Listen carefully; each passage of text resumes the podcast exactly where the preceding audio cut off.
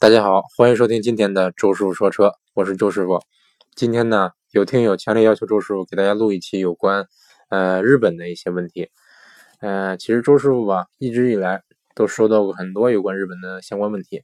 呃，周师傅加过很多群儿，像这个汽车家的群儿，就是比如说 VIP 的群儿，比如说百车全说的群儿，呃等等，很多很多跟汽车相关的吧。啊，基本上来说，只要有人一听说周师傅是在日本，就会问一堆。跟日本相关的问题啊，这太多了，很多问题已经被问了无数次了。比如说某某一个问题啊，被问了不下一百遍了，真的一点不夸张。呃，所以说怎么说呢？就但周叔算是算是比较耐心的这么个人吧，还是会一遍一遍的比较详细的解答。有时候打字打累了，这个真的是很多很多问题，不是说你别别别打一百个字就就能说完的。有时候我就发语音，一条一条一条一条一条。但是最近我我加了个群啊，是这个叫什么？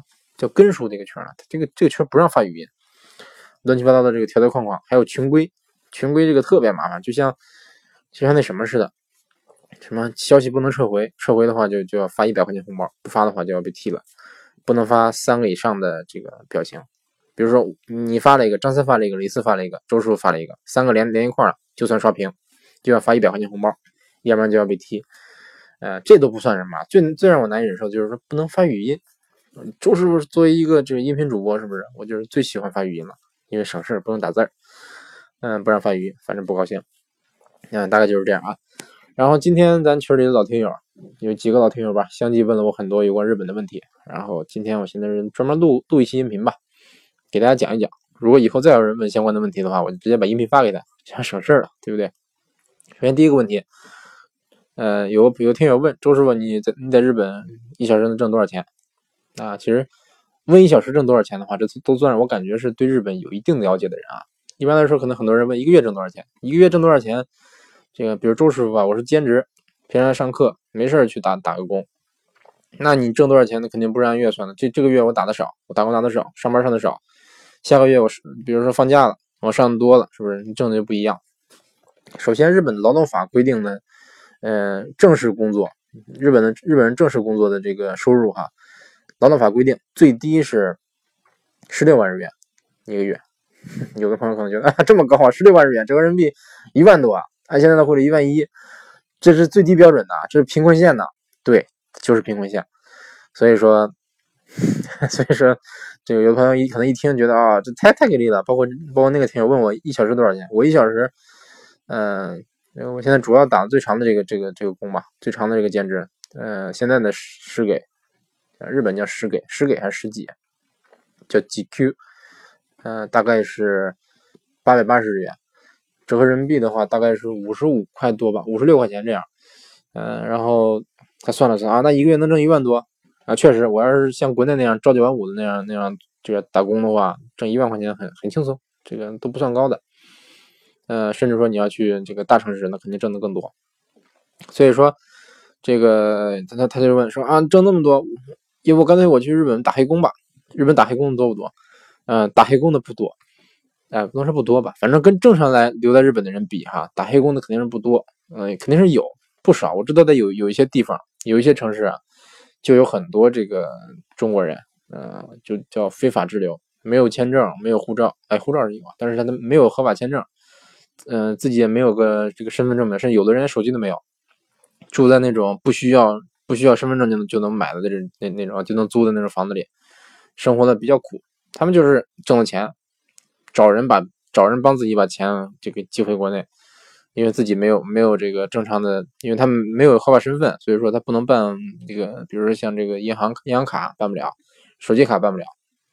日本那些东西都是实名制的，你想买个车，甚至买个自行车都得实名登记，包括这个，那你说我买二手的，二手的其实不用。但是你在街上被警察拦了的话，他会追问你，问你叫什么。这如果说你没有，你这车没有登记的不是你的名的话，他有很有可能就会细查、去详查，问你从跟谁买的。除非你得问出名字来，不然的话，他有可能会把你拉回警察局，等等等等。看，大概就是这样。所以说，嗯，还是刚才的问题，打黑工多不多？我感觉不是太多，但是有有不少，甚至很多人到现在，我认识一些这个来日本很很长的这些中国人吧，有一些这个东北老大老大爷、老大妈。包括来来自河南的，什么这个哪儿哪儿的福建的，福建的最多，福建的最多。然后这个有我都认识一些，有的人到现在来日本十几年了，甚至几十年了，还不会说日语，这个简单的都不会。问他为什么？因为日本它是一个高度这个怎么说呢？高度发达的一个国家，它它的一些体系很完善。比如说便利店，我网购东西，我可以去便利店交钱；我家的这个什么水费、电费可以去便利店交；我的包我的车的保险、车险，我也去便可以去便利店交。我想买个东西。虽我虽然我家住的很偏僻，但是我出门我家门口就有这个自动贩卖机，只要我有钱就可以买饮料。而且全日本，无论多偏的地方，基本上只要有人住的地方就会有这种自自动贩卖机。我到现在都不清楚日本人是怎么想，为什么说要弄个这个？像像我们家这么偏僻，我有这个我有多少多大的几率，我可能这个时候想想喝饮料了，出去买瓶饮料吧，对不对？我觉得怎么说呢？觉得完全就是浪费电。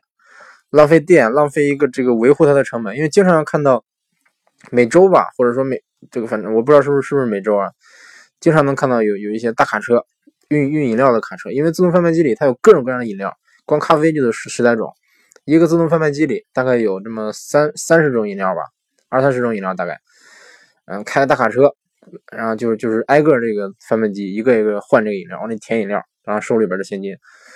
你想，全日本这么多这么大地方。这么多这个自动贩卖机，我感觉你说有说有五十万个，我绝对不止，估计得有上百万个，对不对？这浪费多少钱呢？为他为什么要设置这个呀？就是为了方便，就是为了方便。有的有的人可能，哎，我突然想喝饮料啊，我突然在在路上，哎，想买杯咖啡喝吧，买瓶矿泉水吧。所以说，我觉得觉得这这个挺有意思的。还有一点就是，日本的便利店太多了，基本上来说，方圆五百米以内啊。五百米的长，方圆一百米以内肯定有一个，嗯，一两一一两百米吧，大概就是啊。反正这个你无论走到哪儿，身边走一百米肯定能找到一个一个便利店。然后你想干什么，基本上一个店便利店都有。想上厕所可以，想买报纸，想买黄买这个爱情动作片都有，买黄色书刊都有，漫画书，包括想喝酒，想买酒，想买烟啊，有有一个个别的这个便利店是不卖烟的，基本上来说都是卖烟卖酒。就是你想买什么基本上都有，包括一些日用品，简单的日用品，像剃须刀啊，像内衣啊，不是不是不是那个那种内衣啊，就是那个这个男性穿的打底衫，像这个，比如比如说，呃，甚至说杀杀杀虫剂啊，这个乱七八糟的啥都有，包括吃的便当，那那不更不用说了，什么都有。所以说，嗯，日本是一个很方便的一个社会，嗯，很多人你不需要去不需要会日语，你就能在日本很正常的生活。很多超市它有这个自动结账机这个机器，就是一个机子。你手里 你自己可以从那儿伸出一个这个像扫描枪一样的东西，扫你买的东西，滴滴滴，扫完以后，这个往里插插这个纸币或者投硬币，都就特别方便。包括，嗯，绝大多数的这个公交车、电车上，这个播音都是至少三种语言，不至少至少两种语言，至少是最少的话，这个最小的地方啊是英语和日语，呃，稍微大点的城市四种语言或者五种五种语言，甚至我听说过，我听说哈。比较比较变态的地方啊，汉语还有这个日语、英语、汉语、韩语，然后还还有广东话，对，还有广东话，包括他的汉，他的写的那个字哈，有汉字、简体字、与繁体字，甚至是甚至反正乱七八糟的这个，呃，甚至我听说这个，我看岳云鹏发了一个微博，说他坐的哪个哪个哪个大巴，嗯，播音的时候播的有汉语，用汉语播了一遍，又用台湾话，就是那种台湾腔。又播了一遍，我 这这个他他觉得说你这是不是搞太多还是怎么着？啊，这个咱另说啊。总之我觉得你你这汉语你都说了一遍了，就普通话说了一遍，你又用用那个台湾话再说一遍，对不对？这有什么有什么意义啊？你还不如加个别的语言呢，是不是？加葡萄牙语，加个法语，加个德语，我感觉都比这有用。但是一般来说，汉语我感觉还是还是比较常见的。但反而说我到东京发现，嗯，反正各种广播的。这个，比如说电车上的广播啊，好像汉语不是那么多，但是也有，但是但是不像像我之前的关西在神户，在在大阪那边就感觉，基本上来说，先是日语，然后英语，第三第第三个就是汉语。东京的话，我记得好像是先是先是日语、英语，然后韩语，然后才是汉语，好像记得是这样。那行，这个言归正传啊，呃，还是说这个打黑工的问题啊，我还是不建议打黑工的，就是说。有有一些中介，一些黑中介吧，他是可以给你介绍过来，就是你给你办个旅旅游签证过来，然后把你介绍给一个地方，你就可以，就是叫打黑工，就是说，因为你旅游签证嘛是有有有期限的，而且你旅游签证不能打工的，他直接把你拉到一些工厂，啊，就让你就让你打工，然后每个月给你的工资呢，肯定比正常正常工资要少。我之前说的，你像一个月十六万日元，这个是法定的最低工资，但是打黑工嘛，是不是？你你本身都不是一个合合法的人，所以说他爱给多少给多少。一般来说，可能我我印象中给十万多点就这样啊，十万多点啊，很多地很多这这些这些地方，这些黑中介他是，呃，包吃住啊，不不包吃住啊，包住不包吃。那这样的话，你说实话，你挣的钱就不算多了，是不是？十万日元折合人民币才六六千块钱，在日本这个花销多高啊，对不对？一根萝卜十块钱，一瓶矿泉水六块钱，嗯，这么贵的这个物价，你说一个月六千块钱，是不是？你看啊，虽然说包住啊，包住这已经节节约了一个。节约了一个不小的开支了。你像我这个这个房子吧，周师傅这个房子二十八平米，二十六平米大概，总是特别小啊。你你听我喊一声，哎，喂，你看完全没有回音，真的是太小了。嗯，但是但是有阳台啊，好评。我这房子一个月房租是两万一千日元，带网费。有一些房子是不带网的，自己要自己要办网。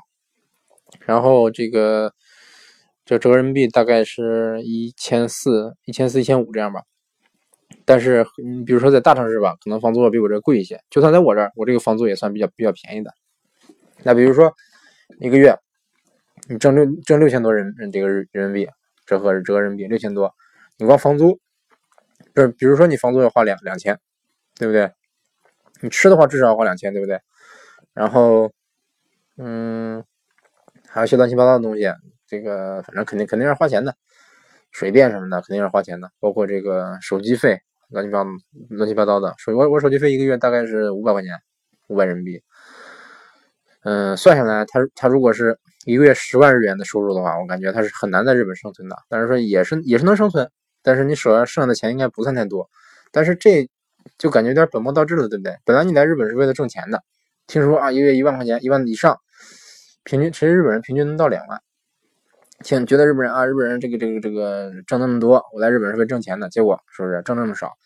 而且我我听说一些黑中介直接把这些这些人的他们这个护照没收，没有没有护照的话，这些人也不会日语，他们就没法回回国。就是，但你说想回国可不可以？可以，是不是？我直接找找大街上找个人打架，是不是？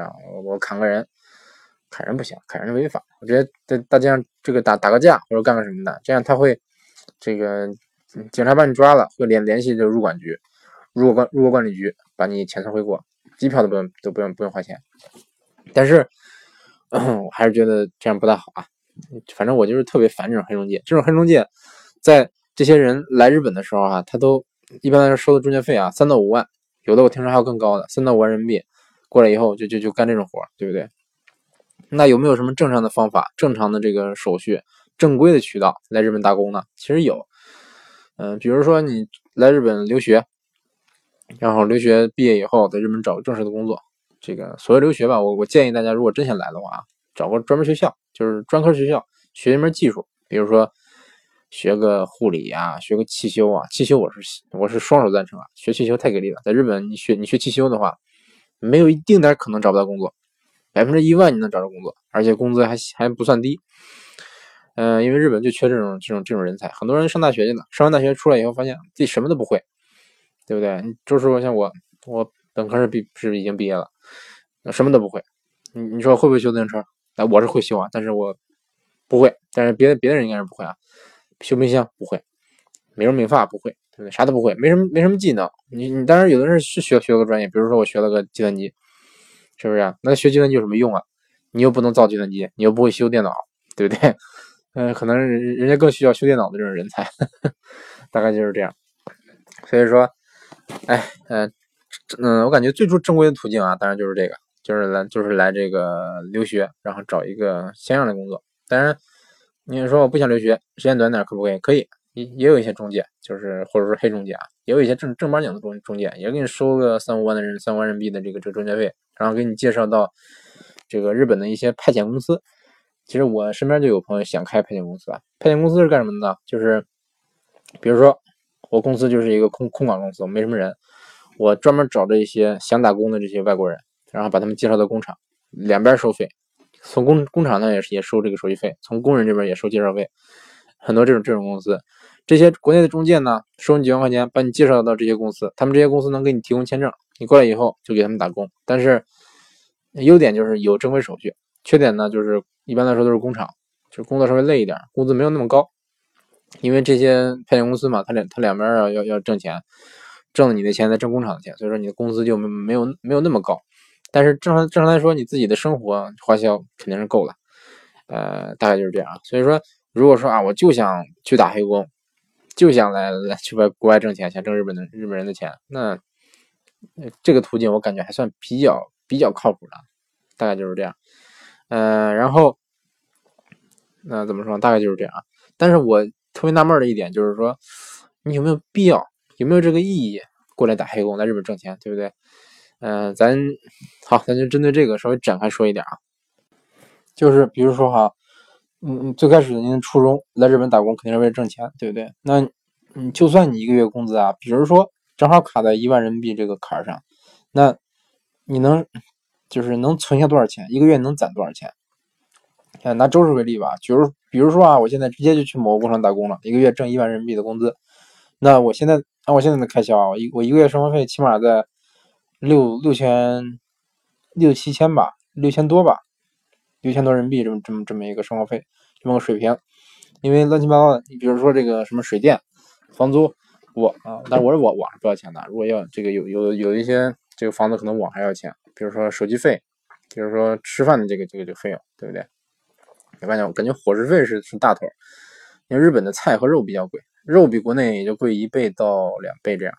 菜的话，说实话贵十倍不夸张啊，有的菜就贵离谱，我都不知道为什么卖这么贵。包括水果，我来日本，嗯嗯，想想啊，毫不夸张的说啊，嗯，我这个月没有吃过水果，一点没吃过，真的，一点都没吃过。嗯，不是说周叔穷啊，不是买不起，就是说。嗯，去超市看看到那个这个，比如看到苹果，一个苹果一百日元，嗯，便宜点的有这个，你去菜市场买有便宜的便宜的苹果，三百五十日元，四五个，折合人民币就是二二十多块钱，三十块钱，二三十块钱吧，四五个，就觉得，嗯，你们就不买了吧，嗯，买点肉吧，因为周叔比较爱吃肉，反正我就把吃水果的钱全买买了吃，全买了肉吃了，所以周叔长得比较。强壮，对强壮，呃，总之乱七八糟这这乱七八糟费用吧，嗯，反正以我现在现在来看吧，大概是六千人民币，乱七八糟费用全算上，因为有时候可能买点衣服，买点日日用品什么的。那比如说，你说我能不能更省吃俭用一点，对不对？比如说我就在吃上更省一省，对不对？你在日本吃的话，最少能花多少钱？嗯，根据周叔的调研哈，我试过很多种的途径，很多种算法，就是比如说自己做饭多少钱？顿顿饭出去吃多少钱？一天三顿麦当劳多少钱？先算麦当劳吧。这个麦当劳是我我算出来的，在日本这个出外在外外出吃饭嘛，最便宜的一个店。它有百元汉堡，一个汉堡一百日元。以周叔的饭量，我一顿饭吃三个，一天就算我吃十个，一天一千日元。嗯，不算水啊，水的话你可以自己从水管里接，带一瓶矿泉水，喝完了以后就接接凉水，一边吃汉堡一边就凉水喝。一天十个汉堡，周周能吃饱。但是一般的一般的体重的人啊，一般的这个体型的人，我感觉一天大概吃六个汉堡就能饱了吧？六个汉堡六百日元，一天六百日元，一个月三十天，一个月就是一万八千，三六十吧？对，一万八千日元，就是折合人民币一千一千四五一千三这样。这个只是是外出吃饭，就是外食或者下馆子。这个能能做到的一个最低的一个消费啊，那比如说在家吃呢，在家如果你说你自己做饭，买菜买肉，顿顿饭都讲究营养的话，大概一个月要两千。如果说你肉少吃一点，菜少吃一点，嗯，比如说顿顿煮大白菜，是不是乱七八糟的这这样这样这么吃的话，可能压缩到一千七八、一千六七。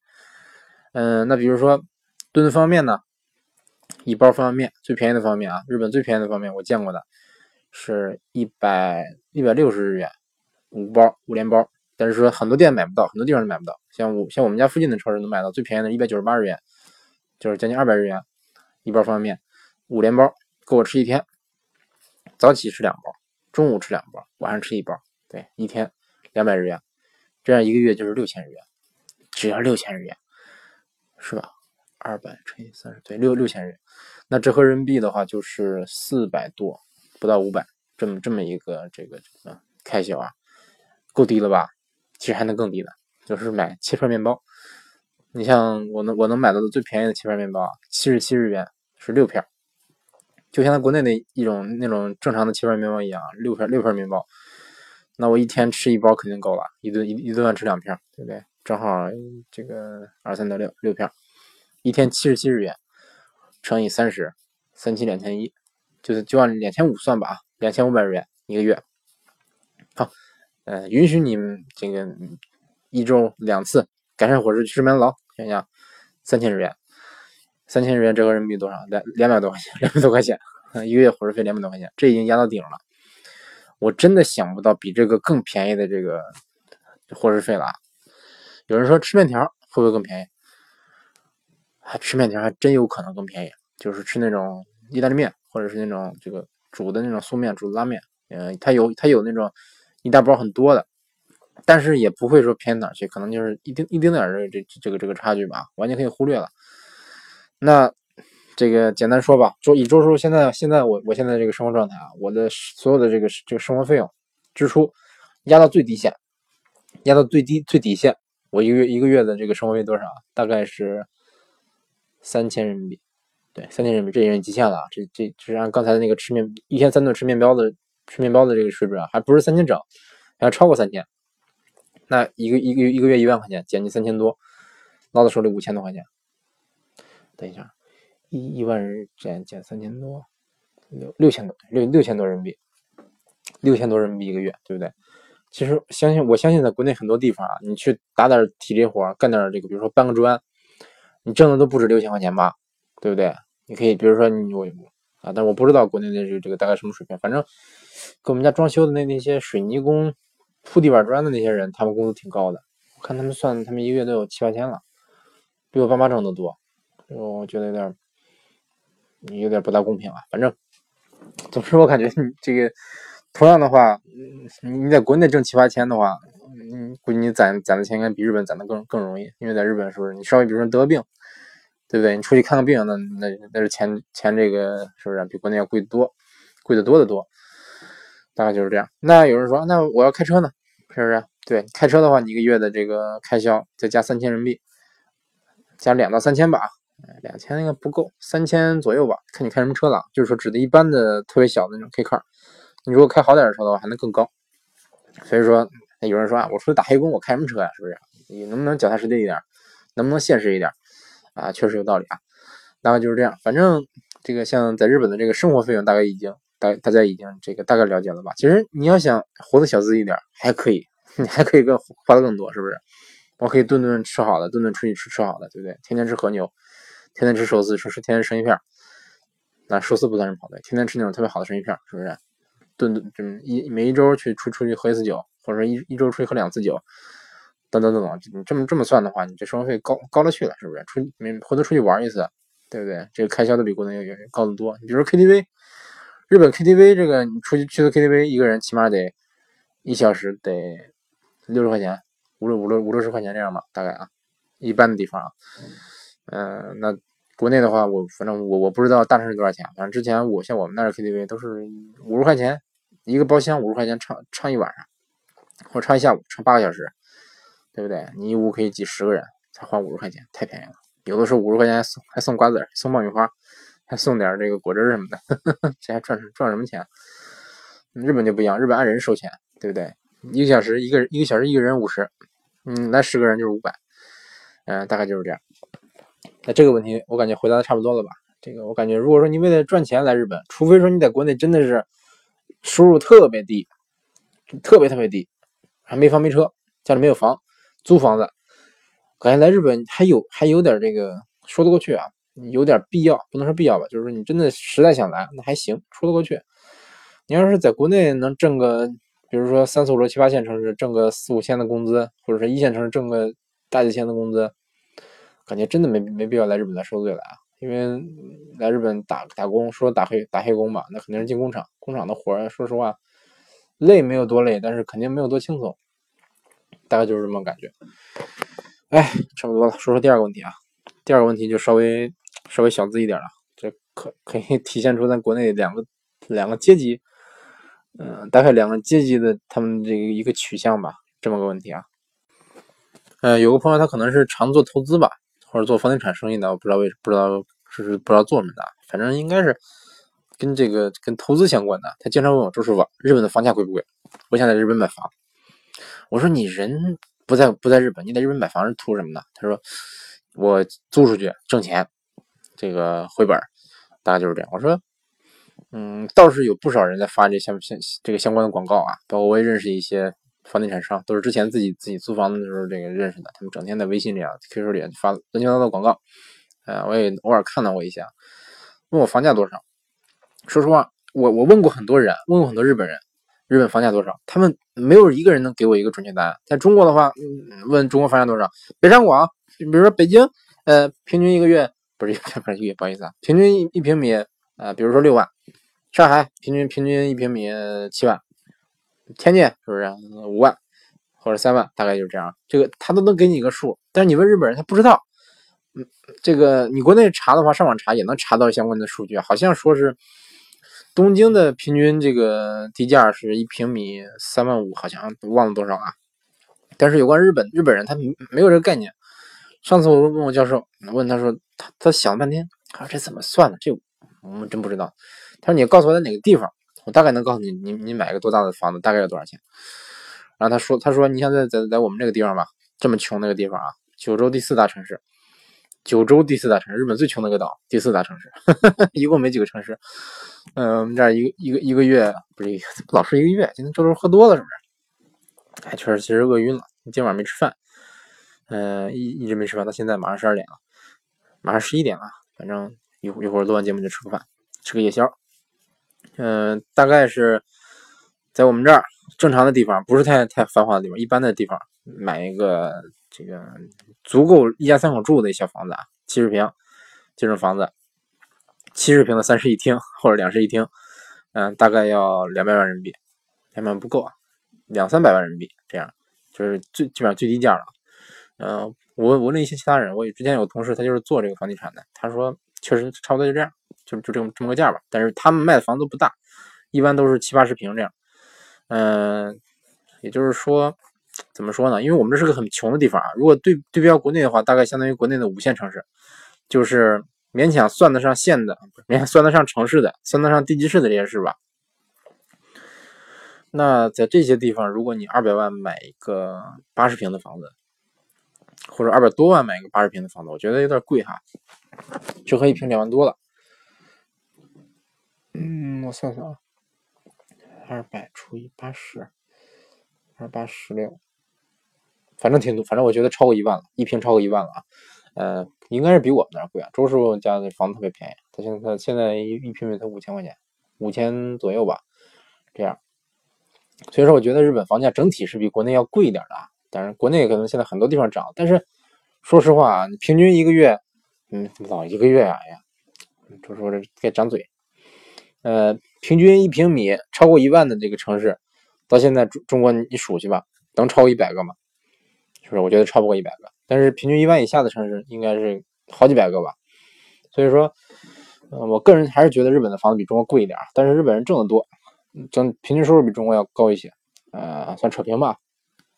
然后他他他老是想在日本买套房，然后据说身边的人，包括朋友跟他跟他推荐说能回本，说现在很多人在日本投资房地产，嗯，我能理解，确实日本现在是需要这个国外的热钱流入，嗯，因为日本经济国内经济真的是不景气了，这个实体经济真的是不景气了。首先你买在日本买房指指望升值可能性是多少？可能性极小，就是零，绝对不可能升值。你要是东京有可能。你在在小地方买个买个房子过去，那怎么可能升值啊？嗯，他就是想的是这个，比如说我赚租金，买了个房子我租出去，是不是？他说我在这边买套房租出去，我自己的租套房能不能保证这个能不能靠这个租金养活自己？当然不可能了呀，对不对？首先你你买一套房租出去，你再租一套房啊哈，对你再租一套房那肯定亏本，你再买一套房，对不对？嗯，那你你买的这套房不用交租金了，但是你像乱七八糟的税。地产税啊，物管理费什么的，乱七八糟的这种费用其实其实不少。你你要说多少，这个我给不了你一个准准确的数，因为这个不同的房子、不同的楼盘、不同的地方都不一样。但是但是你税的话，地税的话，差不多。如果你有块地的话，你你每年要交地税，差不多是这块地的价格的，嗯，五十分之一，就是百分之二这样，差不多就这样。比如说你一千万买了个地，你每你每年就得交二十万，大概就是这样。嗯，比如说啊，首先他他是开始他他没有说想买个多大的房子。我说你要是这房特别大，或者说特别地段特别好，特别贵，有可能，有可能能勉强够你一个人生存，或者够你一家人生存。比如说我特别特别大，就在这个东京的最繁华的地方银座、新宿这个六本木，我在这儿买，我有一个别墅，呵呵啊，那有说你租出去的话，估计是够你一家生存的，差不多。但是如果说你你买一个比较偏僻的地方，比如说三四五六线城市的一个正常的小房子，七八十平的小房子，他说二百万，他刚才给我预算二百万，那你这个房子租出去一个月租金也就五六千人民币，对不对？六七千，撑死七八千吧，在小地方，只要不是大地方，撑死七八千，七八千块钱够你一个人生存吗？一个人生生活，说实话，七八千刚刚够你一个人生活，就是还是说，前提是不能过得这个有多么潇洒，那别说潇洒了，就是说。连滋润都算不上，就是你不至于说天天吃麦当劳，可能说可以在家做饭，顿顿有有肉有菜，然后偶尔可以出去出去玩一玩，大概就大概就是就是就是这么个消费吧，七八千，真的说实话，真的这个这个这个，我感觉我感觉不是太够了。你像周师傅，我算上我媳妇儿，我们俩俩人的话，这个这个数就完全打不住了，对不对？他如果说他他全全家移民日本，别的不说，三个人一家三口是不是肯定不够啊？小孩上学。在日本是相当花钱，花钱相相当多的呀。有人说日本不是义务教育吗？不是从初中到高中都不要钱吗？小学到高中都不要钱吗？是啊，但是他逼着你交午餐费呀。这个就就是孩子在在这个在学校吃一顿午餐，你就交费。呃，是午餐费多少我忘了，好像好像五百日元还是多少？好像一天五百日元，一个月一万五，对不对？乱七八糟的。还有这个逼你上各各种各样的班，逼你学各种各样的乐器。学乐器，学这个美术，这个学书法，这都是必修的。乐器的话，学小提琴、学大提琴什么的，你都得买啊，都得给他买啊，对不对？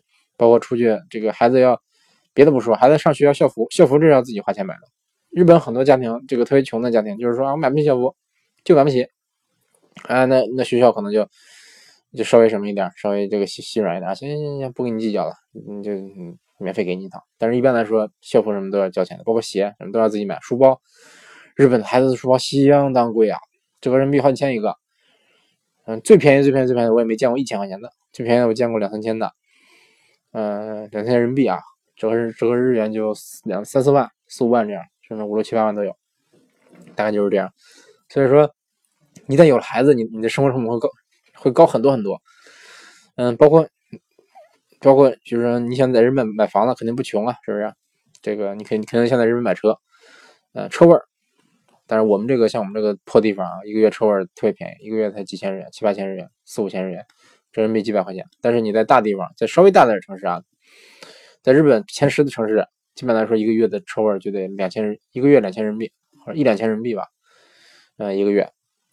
那你要在东京的话，一个月三四千、四五千都正常。这是说车位固定车位的钱啊，你你们出去停车不算，你出去停车的话，这个像我们这是按半小时收费，有的地方是按按这个一小时收费，嗯，大点大点城市按半小时收费，按十十五分钟收费，这个按十分钟收费，嗯，你出去车停一晚上可能几百块钱出去，嗯，这个因为我因为我没有在没有在东京大阪停过车啊，我不不清楚，在我们这儿的话，一晚上，呃，比较比较这个这个没有，它它叫叫什么？有个上限。有上限的地方，可能一晚上几十块钱人民币就能听一晚上；有地方没有上限的话，就按一小时算，他一晚上就就能听一百多。在东京的话，这一晚上就能听个三五百、四五百，嗯，大概就是大概就这么这么个价格吧。所以说，哎，呃，你这只是说车位的钱啊。你买车的话，车不算，就算车的钱，就就就就就假如说车送你的，对不对？车检是不是？每两年一次车检，车检这个费用大概在几千人民币。到上万到两万到三万不等，好像车越老越贵啊。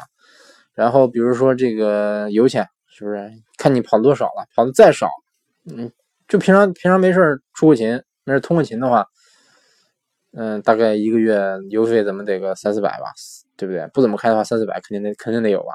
在日本开车很费油的，你再稍微开多点的话，这个大几百上千都正常，油费对不对？再算上乱七八糟的保养，这个再比如说乱乱乱七八糟的费，什么这个自动车税什么的，呃，反正养车的话，一个月最便宜的这个养养车费用，最低也得两三千吧，两千下不来，接近三千这样，呃，好点的车可能四五千、五六千这样。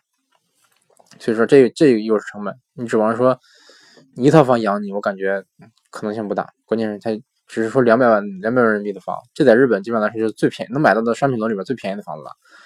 嗯，你要是两三千万、三四千万甚至上亿的房子，有可能能够这个房租能够你生活。他说：“那我要两买两套房呢？买三套房呢？全租出去，那可能能够你一个家庭的这个生活费用，大概就是这样啊。但是还是还是那点，我觉得说。”你举你举家来日本，靠这个收房租生生活，你适适应得了日本的这个这个怎么说？这个这是生活习惯嘛？是不是？比如我家现在我的房子二十八平米，二十二十几平米。之前我在神户的时候，我们住的房子也是二十几平，二十四二十四平，比这还小。我和我媳妇两个人住。当当时刚来日本的时候，这还算算大的了。你要去东京的话，是不是十平米的卧室或者几平米的卧室，俩人住，甚至说四个人住一个卧室。上下的两层的床，四个床，这这全算不是就就四个人均均均摊一个房租吧，均摊一个两室一厅，他可能一个月房租还得几千人民币，还得五六千，啊，这比国内这贵多了。我像我像我身边的朋友在北上广租房子的，他们如果说租一卧室的话，才几千块钱，两三千块钱，是不是？感觉这就日本就稍微贵一点了。嗯，反正我刚来日本的时候觉得，哎呀，房子太小了，这个，嗯反正再过段时间就就习惯了。有一次我记得特别清楚，在关西的时候去去朋友家玩，他们三个女生合租一个房子，合租一个三室一厅。我一进进他们那个小区啊，一看他们他们这个这个这个这个楼道那个电梯，就我吓傻了。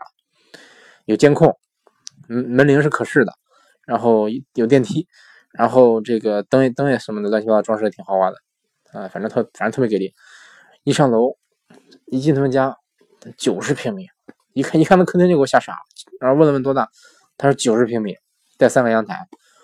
我说我勒个去，豪宅呀，真的是真的是一点不夸张，一丁点都不夸张。但是我我就觉得说太太太有钱了，他们三个女生住九十平米的房太有钱了。我们的房子才二二十平米，对不对？但是真的就是这种感觉。那有人可能听到这儿会问了，周师傅你太没见过世面了吧？这九九十平米房子嫌大。说实话，你住惯了二十平的房子，你再看九十平，那真的就是大，就是太大了。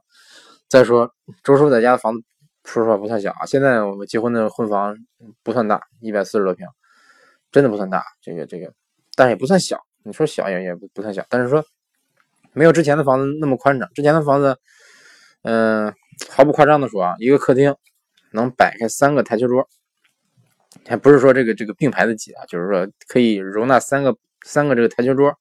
然后容纳四个人打台球，啊不对，三个台球，六个人打台球，反正就是很轻松的放下。反正这个这个大房子住惯了，再住一百四十四平方就觉得觉得有点小，真觉得小。嗯，那对比一下日本是不是？二十平，你如果说一家三口，一家三口的话，你住个三十多平的房子，住个三十九平的两室一厅，什么感觉？对不对？嗯。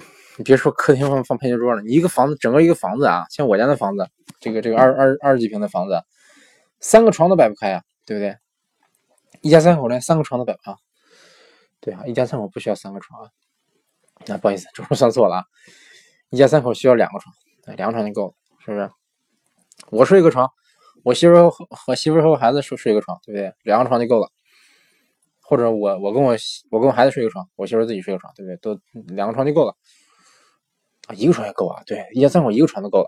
嗯，如果说一家三口睡一个床，那这三三十平的房子，我感觉是够了，绰绰有余了，对不对？多出个卧室呢。但是说日本的这种小、这种紧凑啊、这种局促啊，真的是有的人可能想象不到。我真是想把我们家这个这个照片发过去，这这这真的是，哎，真的太小了。这个就就别别的不说了，就就客厅兼厨房，我们这其实是一室一厅，一室不是一室一厅，一室一厨。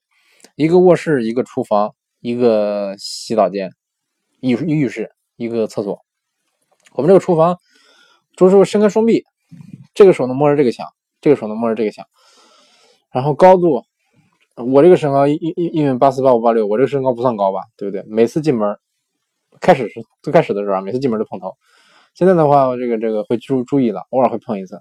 我站直的话，这个这个门框就到我眉毛往上的这么个高度啊，这这怎么设计的？好吧，好吧，可以理解啊，这这这可能当时这个日本人没有这么高，大概就是这样。所以说你在国内住的住的可能是一百一百几十平的房子，是不是？甚至二百平的房子，甚至住别墅。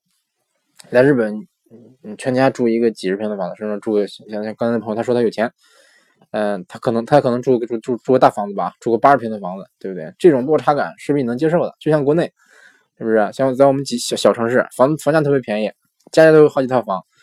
甚至家家十几套房，甚至有有钱的六十套房，对不对？都都有可能。嗯，你到一到北京，很多人发现，很多人住的都是啊四十平的房子、五十平的房子、六十平的房子，是不是？八九十平都觉得大了，在在在在自己家觉得一百平、一百二十平都算小，对不对？这就是个差距，就是个落差，对不对？所以说你能不能能不能接受，能不能忍受，这是个问题。还有就是说，你真指望在日本靠这个房租，呃，靠收房租来生活啊？我感觉，就算能供你生活。肯定也也供不起一个比较体面的一个生活，所以说我建议你还是仔细考虑，仔细考虑考虑，因为毕竟据我所知，他在国内生活算是比较比较滋润的，呃，有没有必要来日本去去花钱投资？包括这个收益率够不够？嗯，想回本，我算了算，大概几十年就能回本，三四十年、四五十年就能回本，三十三十多年吧就能回本。嗯，就是说买一个房子租出去啊，那。这个收益率啊，在国内你真的有这个几百万、上千万这个这个这个这个闲钱的话，你在国内干干点什么不比这挣的多呀？对不对？我这是我个人的看法。所以说，综上所述，简单总结一下啊，就是说不大建议说你来日本买几套房，然后靠房租来养活自己，这个我觉得不是太现实。你要说在日本买房投资，现实嘛？我觉得还行。但是日本的房价虽然不会涨，但也不怎么会跌。你要说。你要是保底或者说追求稳定的话，毕竟国内的房价有可能会跌的，对不对？但是最近好像听说啊，我听说买的房子都都赚了。但是反正我们我们家没赚，我们那房子房价没怎么变，大概就是这样。嗯，那简单说到这儿吧。这期节目说了四十多分钟啊，可能乍一听感觉跟车没关系，但其实并不是啊，它其实是跟车有一点关系的。因为刚才说说了这个，呃，有养车的成本，对不对？说了点，大概就是这样。今天。简单回答了一二三四四个有关日本的问题，大概是四个吧。啊，如果大家再有有跟日本相关的任何问题的话，可以跟周师傅私信。嗯，你可以上微博艾特周师傅说车，周师傅的傅是父亲的父啊，这个一定要记住。周师傅说车，然后私信我，跟我这个这个有什么问题可以问我，什么日日日本的日语啊，动漫的，什么做饭的，篮球魔方。然后车相关的话题，周叔都比较懂，包括鞋、运动用品、诗词歌赋，周叔都比较懂啊。呃，如果有问题的话，可以跟周叔联系，周叔会竭尽全力帮你解答。那那这期节目先录到这儿啊，感谢大家收听这一期的周叔说车，下期节目再见。